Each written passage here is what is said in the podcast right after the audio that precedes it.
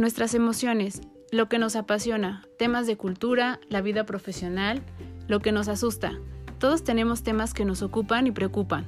Cada semana hablaremos acerca de un tema distinto en Pretextos para un café. Aprenderás de los expertos con los que hablaré y podrás encontrar recursos, ideas e inspiración para tu crecimiento personal. Yo soy Claudia García, ve por tu café que ya vamos a comenzar.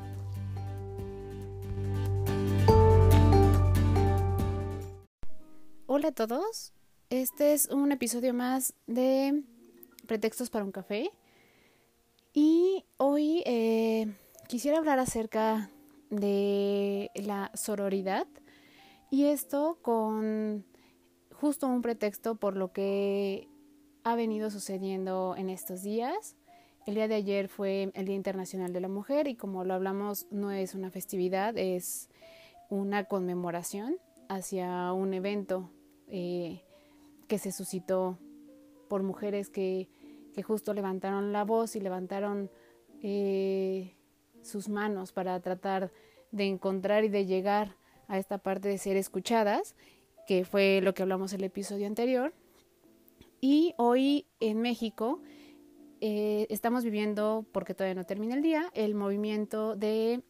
9 de marzo, el 9 ninguna se mueve, y esto también con relación a toda esta parte de manifestación, de tratar de erradicar la violencia eh, en, todas sus expresiones hacia la parte de las mujeres. Y eh, quisiera hacer una, un, un episodio distinto, comenzando por agradecer a todo lo que ha sucedido también el día de hoy. El día de ayer yo tuve oportunidad de presentarme a la marcha y como bien vimos varias de nosotras en, las noticias, hubieron eventos que nosotros no aprobamos, ¿no? Que creo que la mayoría sabíamos que esta no era la intención y que la finalidad no era justo generar disturbios, pero siempre hay grupos que de repente se presentan y que toman este pretexto para hacer este tipo de actos que vuelvo a repetir, creo que la mayoría de quienes estuvimos ahí no aprobamos. Voy a hablar desde la parte que a mí me tocó vivir y desde lo que yo pude presenciar durante la marcha y que también no puedo ser em, a lo mejor em, juez de, de, de, todo esto, ni tampoco puedo decir exactamente cómo sucedieron algunas cosas porque en algunas no me tocó estar precisamente ahí. Pero lo que sí pude ver fue algo muy bueno y fue esta parte desde antes de que comenzara como tal la, manifestación, ver esta, el llegar a, a, tantas mujeres, el ver este, cómo se preparaban y cómo hacían estas eh, pancartas con, con, tanto ingenio, porque si algunos han tenido y algunas han tenido oportunidad de ver todas las eh, pancartas que se hicieron y todo lo que decían, había sí mucha razón, pero también había mucho ingenio detrás de ellos y había mucha verdad. Y en algunas, seguro algunas nos hizo más resonancia que otras, ¿no? Algunas frases, por lo que nos ha tocado vivir, por las experiencias que hemos experimentado desde esta parte de ser mujeres. Y desde llegar y ver cómo se estaban organizando, ver cómo los comités platicaban y cómo justo decían no vamos a, a agredir, no vamos a caer en provocaciones, venimos a esta eh, marcha a solicitar no a la violencia, a solicitar que nos cuiden, a solicitar que tengamos eh, una voz que pueda decir eh, ya no más feminicidios. Y también tenían muy claro, yo lo escuché de verdad, que decíamos, este, esta marcha no es para ir en contra de los hombres, sí de los que han agredido, no de los hombres en general, ¿no? Y creo que todas tenemos muy claro que ha habido hombres en nuestra vida que han representado esta parte masculina de una manera tan importante y con una eh, generosidad y con una grandiosidad que nos han formado y que nos han eh, dado incluso esta formación de la masculinidad muy muy sana, ¿no? Y hay quienes tal vez no lo han vivido así, pero por mi parte yo puedo decir que yo sí he tenido estas estos ejemplos por parte de hombres que son ejemplos de admiración, que son ejemplos de amor, que son ejemplos de escucha, que son ejemplos de tratar incluso de entender desde su perspectiva de hombre qué es lo que nosotras vivimos y también como cualquiera de nosotras que nos fuimos a poner en la marcha he tenido estas experiencias que no son las más eh, favorables y que te hacen ver este contraste y te hace preguntarte por qué. Justo creo que para quienes hemos tenido estas dos eh, figuras en la parte masculina nos preguntamos por qué hay algunas que sí pueden tener esta, este papel en donde podemos y tenemos voz y en donde nos sentimos protegidas y hay otras en donde no, ¿no? Y, creo que la marcha justo iba dirigida a quienes no, no a todos los hombres, porque vuelvo a repetir, incluso yo en mi caso, yo fui a, levantar la voz por las cosas que me ha tocado vivir con, con ciertas experiencias y no con todos los hombres. Eh, me tocó ver y también fue muy bello ver cómo mamás llegaban con sus hijas de todas las edades, desde pequeñitas hasta universitarias, hasta había tres generaciones marchando juntas y eso también fue muy bello, ver a la abuela, a la mamá y a la, hija, a la nieta este, marchando y levantando la voz. Y yo les puedo decir que yo estuve en los contingentes de casi eh, del final, entonces no me tocó ver esta parte de cómo se dieron los, los disturbios, no me tocó ver en su totalidad cómo ya empezaron a, hacer esta parte de grafitis en los monumentos, no me tocó ver cuando eh, hicieron eh, algunos destrozos y violentaron los negocios, pero sí me tocó ver en el transcurso en el que caminábamos los grupos de estas mujeres encapuchadas que llegaban y que pasaban y, e incluso a nosotras nos imponían y llegaban con estos mazos y con máquinas de toques y con ciertas cosas que a nosotras de repente nos, nos incluso nos tambaleó un poco porque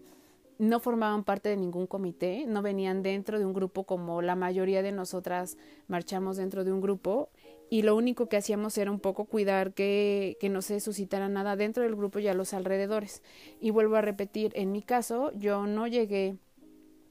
a, esta parte donde se generó esta violencia. Con el grupo con el que yo iba, llegamos hasta, hasta Bellas Artes. Justo nos tocó en el momento en el que comenzaron a lanzar gases y entonces ya no pudimos caminar hacia el zócalo, pero sabíamos que era porque ya estaba esta manifestación más violenta, que era lo que no, no se buscaba. Nosotros decidimos también ya no avanzar más por todo lo que se estaba escuchando que, que estaba sucediendo y eh, lo que yo puedo decir desde mi experiencia es que en el, por lo menos en el contingente o el grupo con el que yo fui,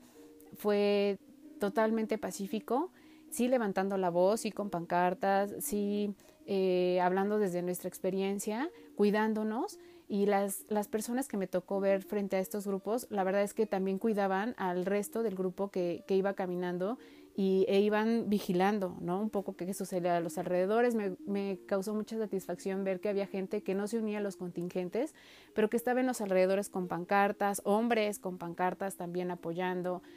Creo que en realidad fuera, o si pudiéramos quitar esta parte de violencia que se vivió eh, y que no podemos no dejar de verla, porque,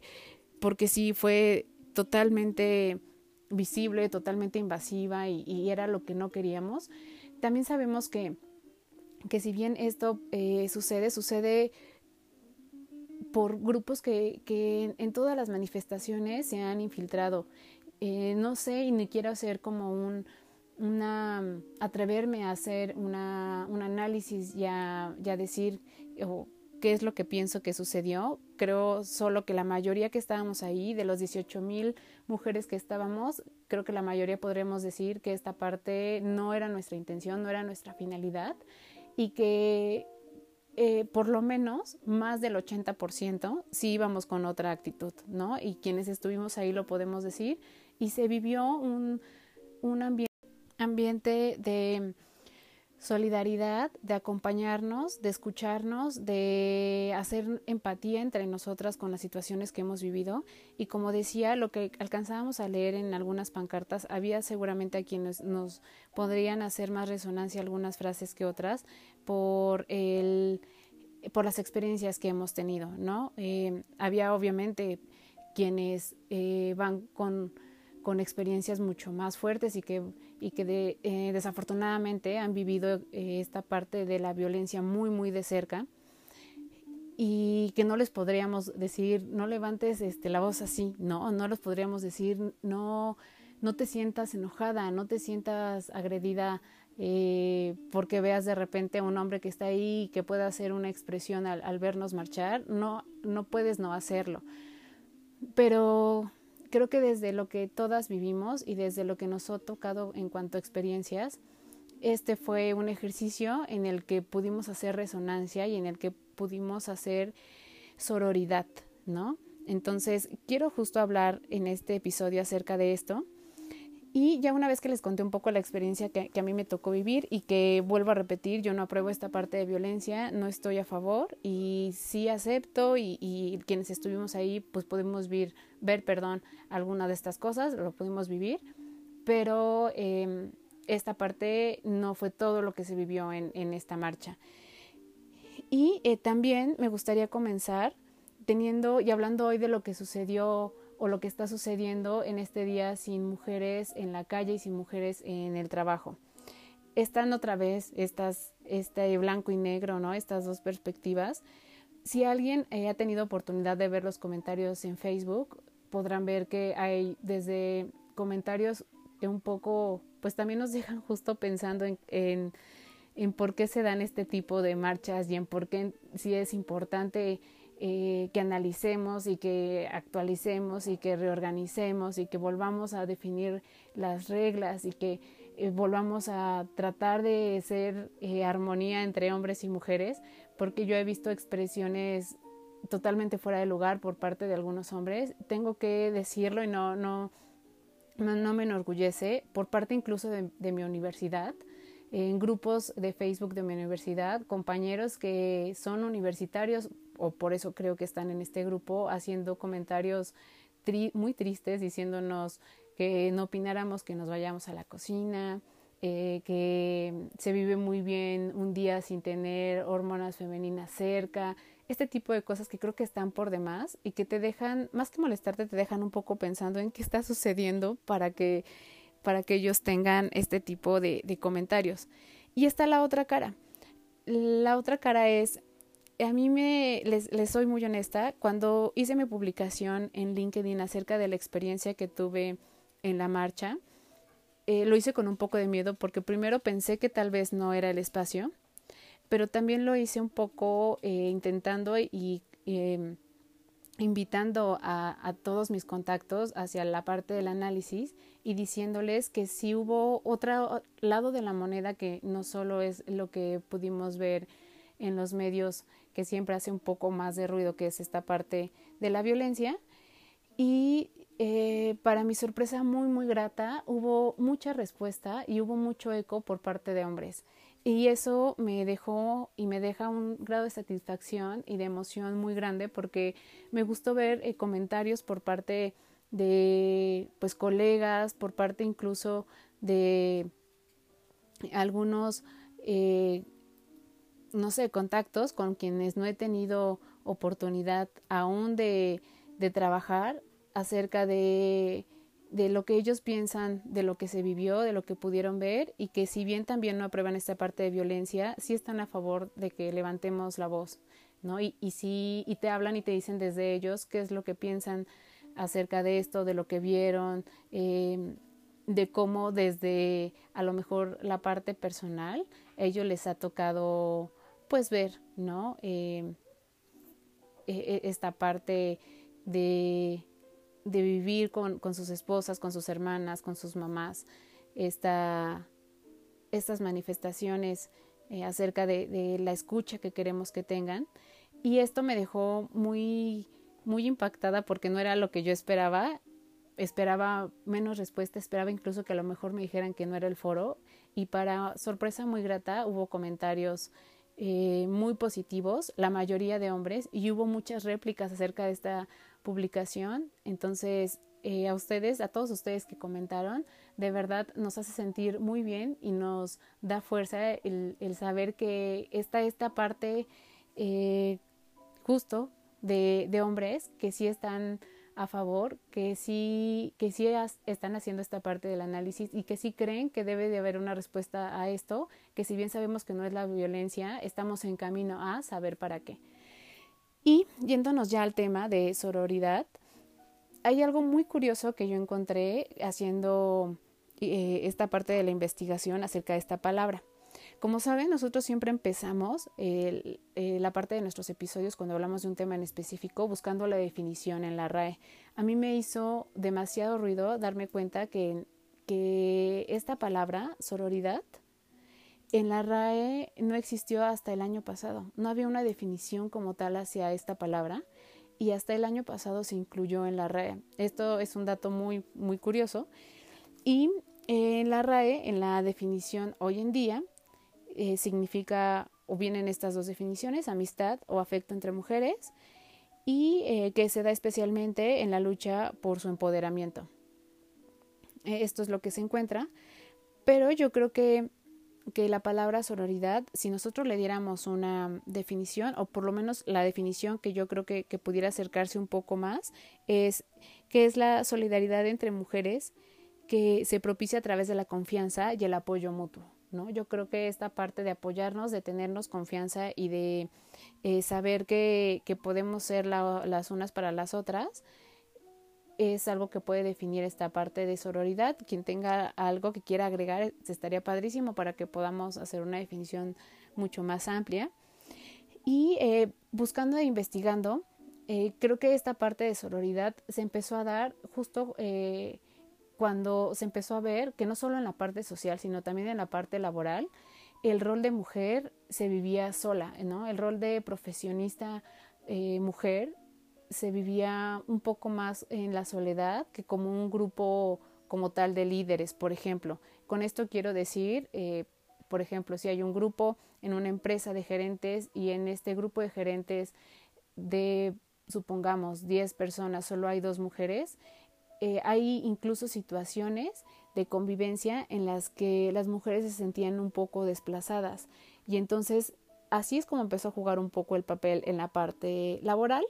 en la parte cultural, pues sabemos que, que viene con mucho más carga en el sentido justo de, del rol que jugamos con nuestras familias, el rol que jugamos a nivel cultural, a nivel social, eh, también eh, muy enfocado también a, la parte cultural de nuestro país, que es muy distinta en otros países. Es muy distinto en América Latina que en la parte, eh, que por ejemplo que en Europa, ¿no? Entonces,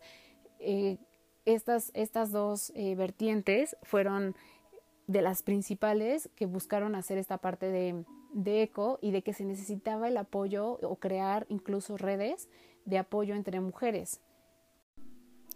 Entonces, ¿esto a qué conlleva? Conlleva a, o, sí, o, lo que trata de hacer es, al vernos de repente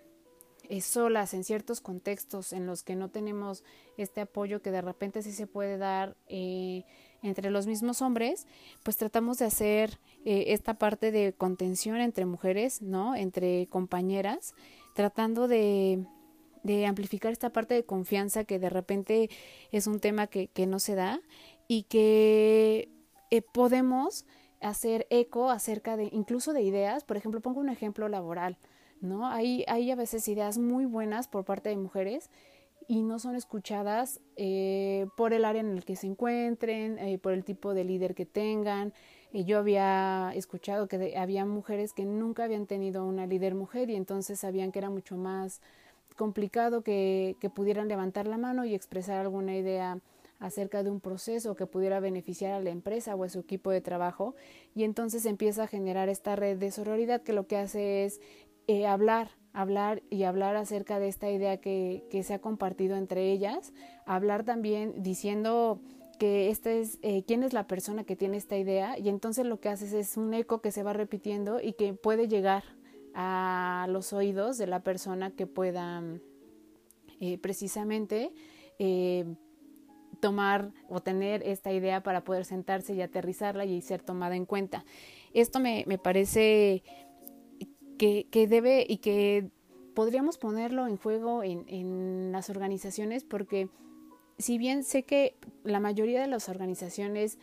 ya no son tan conservadoras, ¿no? Si hay personas que se resisten a esta parte del cambio y en donde hay estos equipos, en donde hay una resistencia hacia la participación de las mujeres, podrían hacer este ejercicio para que nosotras mismas podamos ser eh,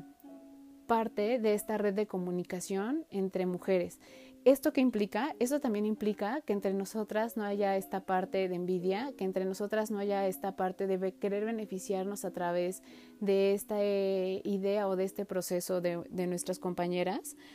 que sepamos que esta idea que se dice y que se está contando hasta que, ¿no? Y repitiéndola hasta que llegue a, a donde se pretende llegar, mm, debe ser en un proceso en el que eh, podamos contar y confiar en que esta red se está dando eh, de manera muy clara y sin otra eh, distorsión que pudiera hacer mal uso de esto. ¿Con esto a qué me refiero? Que hay que ser muy francas y que también nosotras a veces nos jugamos muy, muy rudo y nos jugamos muy mal entre mujeres y esto hay que reconocerlo. Yo creo que eh, al hablar de sororidad, no podemos no decir que si lo tratamos de difundir y tratamos de que la gente pueda entender y que conozcan realmente a qué nos queremos referir esta vez que empezamos a utilizar mucho esta palabra en estos días, eh, lo hacemos porque de repente no hay esta parte de eco facilitador por las mismas mujeres y que también de repente hay cosas dentro de la misma conformación en nuestra red de mujeres en las que solemos eh, no jugarnos muy bien, ¿no? Eh, no sernos tan leales como género. Y esto hay que aceptarlo y, muchos de los hombres lo, lo, dicen en algunas de las publicaciones que se alcanzaron a, leer hoy en día y ayer, que a veces nosotras mismas ah, no, nos, no nos somos... Eh, incluso fiables, ¿no? Y esto yo también lo creo y, me refiero no solo en la parte eh, laboral, sino también en la parte personal. Es difícil a veces encontrar esta parte y esta red de apoyo y tenemos que ser más conscientes de desde dónde estamos jugando y cuando algo no nos genera confianza y si algo está en nosotras y jugando como un poco entre esta parte de envidia y de eh, incomodidad, eh, cuestionarnos a nosotras mismas y no afectarnos, porque creo que esto es muy, muy, muy importante, ¿no? A veces nosotras mismas somos muy duras entre nosotras, ya lo decíamos en otros episodios con otros temas, somos a veces las jueces más severas, ¿no? Eh, nos hablamos y nos tratamos de manera despectiva y eh, ya lo decía por ahí este filósofo, filósofo, perdón, Schopenhauer, que decía una mujer es la peor enemiga de otra mujer. Y esto es cierto, hay veces que de repente esperas que, que haya una, una parte de contención y de empatía por, por ser género y no se da. Entonces, creo que esto es importante también mencionarlo. Y em, como decíamos, es, este es un término que se ha venido un poco afinando y que seguramente se seguirá afinando con el paso de los años porque realmente para la parte lingüística es nuevo, ¿no? Para la parte social está teniendo seguramente en este momento mucho empuje y está siendo mencionado mucho, pero en realidad para la parte lingüística y para incluso eh, yo creo que si en algún momento empezamos a verlo en libros, pues será de unos pocos años para acá y este no será un término que podremos, podremos encontrar en alguna otra literatura eh, en años anteriores. Entonces esto también es, es, importante. ¿De qué se trata la sororidad? No se trata necesariamente de que seamos amigas, ¿no? Creo que eso es importante mencionarlo. Eh, ni de que pensemos igual, ni de que estemos de acuerdo como mujeres en todo. Eh, no se trata tampoco ni siquiera de que nos caigamos bien, ¿no? De que finjamos que entonces todas eh, podemos ser, como decíamos, súper amigas y entonces no somos tan este, carismáticas las unas a las otras, esto sería totalmente falso. Eh, más bien, la sororidad creo que lo que nos pide es que nos juntemos, ¿no? que realicemos alianzas para cambiar estas reglas que, que ya están establecidas y que se fueron dando con muchísimo em, peso en todos estos años, eh, con todos los cambios sociales que han habido, en algún, algunas se han fortalecido, otras no pero que creo que al final, de la manera en cómo hayan sido creadas, eh, para nosotras no nos juega a favor y nos, nos afectan de alguna manera, ¿no? Y esto no me voy a meter con, como con temas puntuales ni con temas como de debate, pero sabemos, creo que desde la trinchera en la que nos encontramos, a cada una, cómo hay reglas que no nos, no nos benefician, ¿no? Y por las que a veces tenemos que esforzarnos, más que los hombres y que de estas también hay que ser muy justas, no son eh, responsables totalmente los hombres, ¿no? ¿no? No los culpemos totalmente, ellos también están viviendo en un sistema en el que les ha venido a lo mejor tal vez bien la manera en cómo les, les han dado este rol, pero no son totalmente responsables del rol que les dieron desde que nacieron, ¿no? Esto también se formó en nuestras familias y también, como lo hemos dicho, fue formado por, por las mismas mujeres, por otros hombres y es por eso que es tan compleja esta parte de la educación, de cómo hay un eh, elemento de trasfondo en toda esta parte de tratar de de hacer eh, ya no separación de género y entonces tratar de, de, quitar esta parte de violencia, de indiferencia, etcétera. Y es por eso que es tan, tan complejo, ¿no? Y que es por eso que de repente tal vez pudiera ser que los mismos hombres se sientan agredidos porque ellos no son totalmente responsables de esto en el sentido, no me refiero y no estoy justificando a ningún asesino, sino me refiero a los hombres en general, quienes están viendo como el día a día y también creo que les pudiera generar de repente un conflicto porque tienen, trabajan con mujeres, ¿no? Hay mujeres en su familia y de repente también hay agresiones que son muy directas. Entonces, eh, como yo lo he dicho desde ayer y lo he tratado de compartir en mis publicaciones, creo que de lo que se trata es de que podamos armonizar esta parte de cómo interactuamos y cómo estamos jugando roles hombres y mujeres y de cómo podemos volver a redefinir esta parte del camino y, las reglas con las que estamos jugando y entonces eh, creo que es momento de cambio en ese sentido, ¿no? De cambiar la educación, de cambiar, eh, romper paradigmas, etcétera. Y eh, ¿qué, ¿qué, es lo, que, lo que han hecho algunas mujeres en otros países para darle este poder a la sororidad? Yo me encontré con, con una conferencia en la que una chica de Perú, eh, que es abogada, hablaba acerca del lugar en el que trabaja que se llama WIP, que es una firma de abogados, ¿no? Y entonces ellos diseñaron una estrategia en donde se le da espacio a las mujeres y no solo espacio en el tema de escucha, como por ejemplo lo decíamos acerca de una idea en la parte laboral, sino también eh, se le se le hace eco en todos los procesos que lleva esta parte de crecimiento profesional y eh, se le da y se le comparte por parte de toda esta red que pudiera ser no solo la empresa, sino las empresas que trabajan junto con, con ellas, eh, compartiendo experiencias, siendo sensibles hacia el tema que ellas estén viviendo en este sentido de crecimiento, porque no todas eh, lo hacemos de la misma manera, no todas tenemos la misma familia, no todas tenemos en la parte personal eh, la misma integración como tal vez eh, lo pudieran tener la mayoría. Eh, redefinen reglas de juego que puedan favorecer a este crecimiento y también miden si esto es efectivo o no. Esto me parece algo formidable porque creo que esto podríamos hacerlo y replicarlo en todas las instituciones y lo podríamos hacer en todas las organizaciones y acompañar estos procesos para poder darles más espacio a las mujeres en temas de liderazgo, en temas eh, de tener gente a su, a su cargo, de tener equipos de trabajo efectivos, etcétera. Esto es en cuanto a la parte laboral y en cuanto a la parte social, ¿qué ha hecho la sororidad? Yo creo que la sororidad ha hecho lo que sucedió el día de ayer, ¿no? Es, nos llevó a, a vernos en, en, las palabras de estas mujeres que podían eh, tener esta valentía para explicar sucesos que les han pasado a lo largo de su vida, experiencias que no son fáciles de compartir y entonces eh, cómo esto genera también en nosotros no solo esa empatía, sino esta parte de decir tenemos un malestar que es compartido, ¿no? Y creo que el malestar que compartimos, si bien ahora está enfocado en esta parte de, de violencia y que si lo clasificamos en género es porque ha sido de hombres hacia mujeres, y vuelvo a decir no de todos los hombres, ¿no? sino de los hombres que lo han ejercido, eh,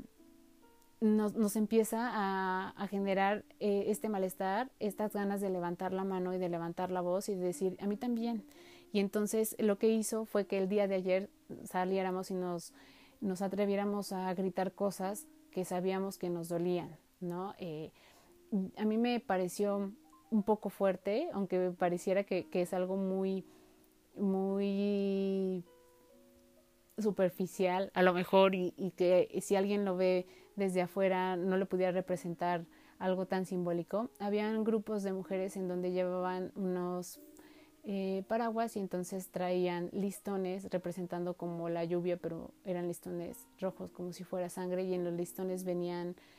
anécdotas de mujeres que han vivido algún tipo de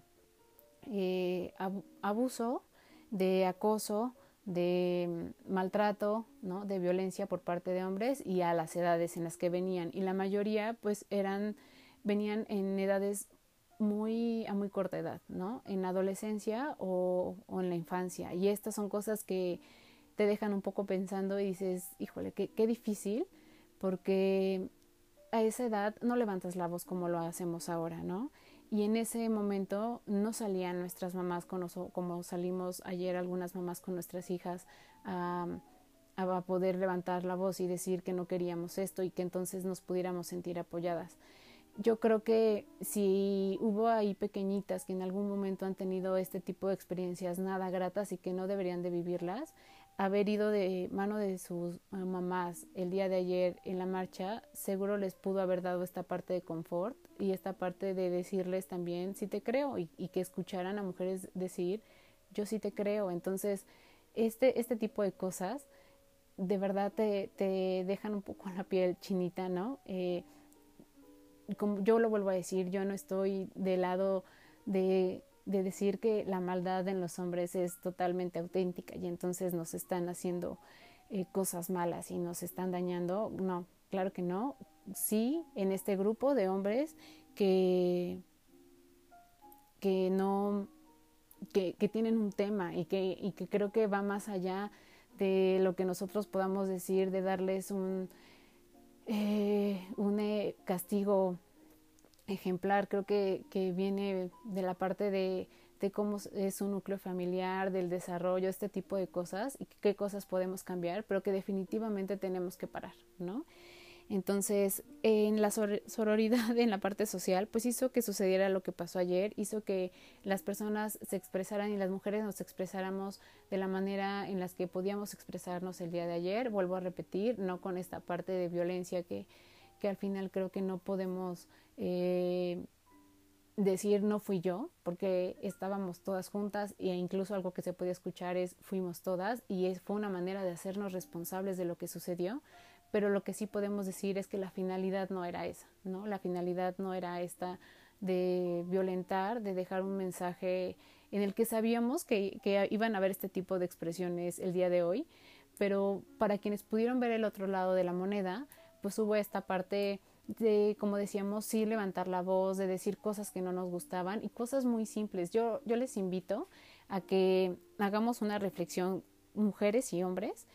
eh, las mujeres de qué rol eh, jugamos el día de ayer, quienes decidimos salir, cómo lo hicimos y qué nos dejó en la experiencia, quienes no decidieron salir, eh, qué dijeron, ¿no? Eh, cómo estamos, como decíamos, las mujeres somos muy duras entre nosotras y cómo eh, decidimos también criticarnos en este sentido. Y los hombres, eh, si ya bien tienen una perspectiva acerca de lo que sucedió, vuelvas a sentar y piénsenlo y dense la oportunidad de escuchar a alguna compañera de trabajo o algún familiar que se haya presentado a la marcha y que les pudiera decir eh, desde lo que les tocó vivir en el grupo con el que iban, que alcanzaron a ver y hagan este juicio. Y también eh, seamos analíticos en el tipo de violencia que ejercemos hombres y mujeres entre nosotros mismos. Yo lo que les puedo decir es, afortunadamente no he tenido casos de violencia en el sentido de un abuso sexual, ¿no? O,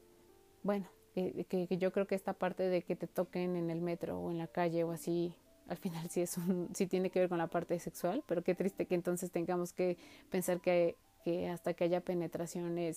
es, violación. Fíjense, esta es justo una de las cosas que se nos empiezan a quedar en la mente y no debería de ser así, ¿no? Si es abuso también el que te toquen sin que tú eh, autorices. Entonces, eso sí me ha tocado. Me ha tocado y justo fue la semana pasada y si alguien por ahí me puede escuchar que me conozca y que le haya tocado ver este evento en la Roma, como un señor se acercó a enseñarme el pene y entonces cuando yo le reclamé empezó a aventarme agua y las personas, dos muchachos que estaban muy cerca de ahí se acercaron a, eh, auxiliarme y todas las demás personas que estaban alrededor nadie hizo nada, ¿no? Entonces ahí fue donde me quedó muy claro que tenía que ir a la marcha, que éramos, estamos siendo muy indiferentes hasta este tipo de cosas. Entonces, desde este tipo de eventos hasta, yo creo que también es violencia cuando estás en un trabajo y un hombre por el hecho de ser mujer em, puede tomar ciertos eh, atrevimientos hacia la parte femenina, ¿no? Y esto eh, quiere decir tocamientos, y tocamientos desde la parte de que te toquen el hombro, ¿no? Que se acerquen demasiado, em, que, no sé, que inventen cosas sobre ti, ¿no? Con sus mismos compañeros, que tomen ciertas acciones porque no les hacen caso o no accedes a cosas que tú quieres en el trabajo. Eh, violencia entre las mismas mujeres es que una mujer, eh, si se dio cuenta de esto, te diga que lo dejes pasar o que no haga eco, ¿no? Y que, como te decíamos, no haga sororidad en esta parte y no, no sea, no, no eh, funja como una red de apoyo, sino más bien incluso como de encubrimiento creo que violencia también puede ser esta parte de, del engaño, ¿no? En las parejas o en los matrimonios, en los noviazgos, cuando ya no hay esta parte de, de amor, el engañar, creo que también esto puede ser violencia y eh, puede serlo también porque estás poniendo en riesgo a tu pareja, ¿no? Mucho de las cosas, y eso ya da para otro tema, pero es, es real, de las cifras que se dan acerca de enfermedades como el virus del papiloma humano y del SIDA, la mayoría de las mujeres que han sido infectadas, que son amas de casa, han sido por sus parejas. Y esto quiere decir que hay temas de infidelidad, ¿no? Y que hay hombres que no se toman esta parte de precaución si ya están haciendo esta parte de infidelidad. Eh, la parte también de desprestigio hacia las mujeres que hay por parte de los hombres, que a mí también me ha tocado verlas. Y yo les voy a decir una cosa así tan abierto como lo estamos hablando hoy yo les juro que he visto hombres con una educación impecable, con eh, una parte de deporte físico, mm, pues que, te da otra impresión, que sabe cómo conducirse con la gente, que saben cómo conducirse hacia los demás y, siendo agresivos simbólicamente con las mujeres. ¿no? Entonces, yo lo puedo decir porque yo lo he visto, me ha constado, he escuchado eh, cómo, cómo se expresan acerca de las mujeres ¿no? Y me da mucha pena y me da mucho eh, pesar decirlo que ha sido en mi mismo círculo en esta parte de, de eh, querer ser eh, formadores, capacitadores y que jugamos esta parte de educación, me da un poco de miedo hasta incluso pensar que tenemos estas dobles máscaras cuando estamos trabajando con esta parte de desarrollo humano y de las personas y que pueda haber eh, detrás de esto este tipo de cosas que la gente no daríamos como, como crédito, ¿no? Que está sucediendo. Entonces, si me atrevo a decirlo es porque me ha tocado verlo y también me ha tocado verlo, como decíamos, entre mujeres. Y yo el análisis que invito a hacer también es hacia esta parte de nosotras como, como mujeres, en cuando hemos hablado mal acerca de una, de una mujer, cuando hemos inventado un chisme, ¿no? Cuando hemos contribuido a desprestigiar también esta parte, cuando hemos sido despectivas con una mujer, cuando hemos sido groseras y poco empáticas con ellas. Entonces, me gustaría que este episodio nos sirviera para hacer esta parte de reflexión, para decir justo que la violencia no es el, el medio, que, que sí estamos en un proceso en el que debemos de transformar y hacer cambios, pero que podemos hacerlo bien mujeres por parte de la sororidad, ¿no? Ahora conocemos más cómo funciona y cómo podemos trabajar con ella y los hombres eh, haciendo un poco más esta parte de análisis y y sabiendo que no es hacia ellos, sino que es una transformación que se tiene que dar en la parte cultural y en la que todos hemos sido afectados por temas de creencias que nos han eh, fomentado, ¿no? de la cultura, etc. Y para dar algunos consejos en la parte de sororidad, que ya, ya lo dimos por la parte eh, laboral, qué es lo que se podría hacer, que creo que esto podríamos desarrollarlo y, para quienes estamos en esta parte de desarrollo organizacional también lo podemos entender y afinar mucho mejor. Creo que algo que podemos hacer por la parte social como mujeres es eh, puntos muy, muy básicos para, para cómo podemos ayudarnos y eh, cómo podemos generar estas experiencias a nivel personal y más como mujeres, cómo podemos generar cambios como mujeres, es eh, paremos de juzgar nuestra apariencia física y la de las demás, ¿no? Esto creo que es algo que hacemos muy constantemente. Dos, tengamos siempre presente que las decisiones sobre nuestro cuerpo son solo nuestras y evitemos hacer juicios sobre quienes han decidido no tener hijos. Esto también es algo que sucede mucho. Tres, respetemos las formas en las que los demás eligen vivir su sexualidad. Omitamos calificar y cuestionar estas elecciones. Cuatro, nunca justifiquemos el acoso o la violencia hacia otras mujeres, ni dudemos de sus testimonios, por lo que entonces tenemos prohibido decir, ella se lo buscó. Este tipo de cosas, por favor, no las hagamos. Cinco, evitemos reproducir ideas y juicios sobre nosotras, como que somos débiles, dramáticas, histéricas, etc. Seis, seamos amables y generosas con las demás, seamos esas personas que nuestras amigas llamarían sin importar el problema que tuvieran. ¿No? Entonces, seamos esta mano en la que se pueden apoyar, porque sabemos que hay muchos casos en los que sí nos necesitan por temas justo como decíamos de violencia. Siete, cuando una mujer nos quiere hablar mal de otra, expliquémosle el grave error que está cometiendo al dejar de ser una aliada. Ocho, cuando conversemos con nuestras amigas, incluyemos temas de autocuidado, 9. Generemos una red de seguridad con nuestras amigas, mantengámonos en comunicación, estemos al pendiente de nuestras ubicaciones y tengamos planes de contingencia. Y 10. Sumemos a todas las amigas que podamos. Yo creo que con esto podemos hacer esta parte de soporte y sororidad entre mujeres. Y me gustaría cerrar eh, diciendo que, justo nuevamente, que entre nosotras tenemos que apoyarnos, que tenemos que hacer transformaciones en nuestra casa, con las... Eh, eh, los equipos y los grupos en los que nosotros jugamos ciertos roles,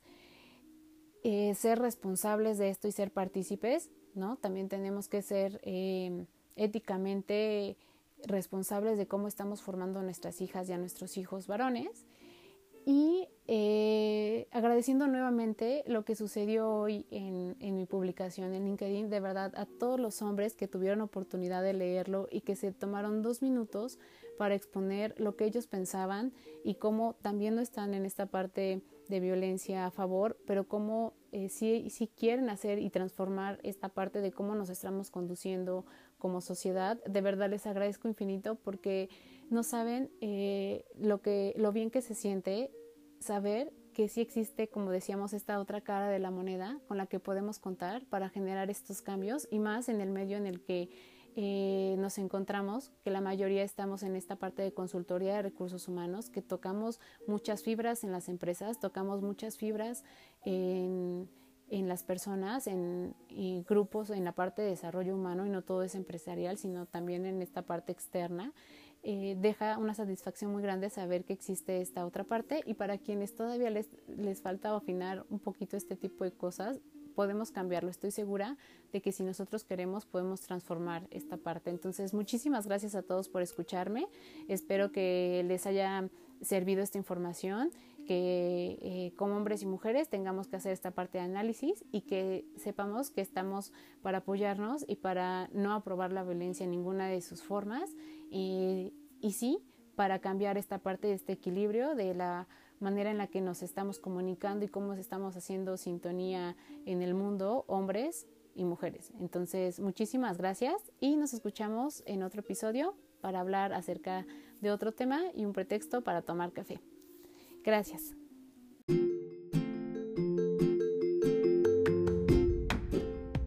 Muchas gracias por estar aquí. Nos escuchamos en el próximo episodio con un pretexto más para hablar de otro tema.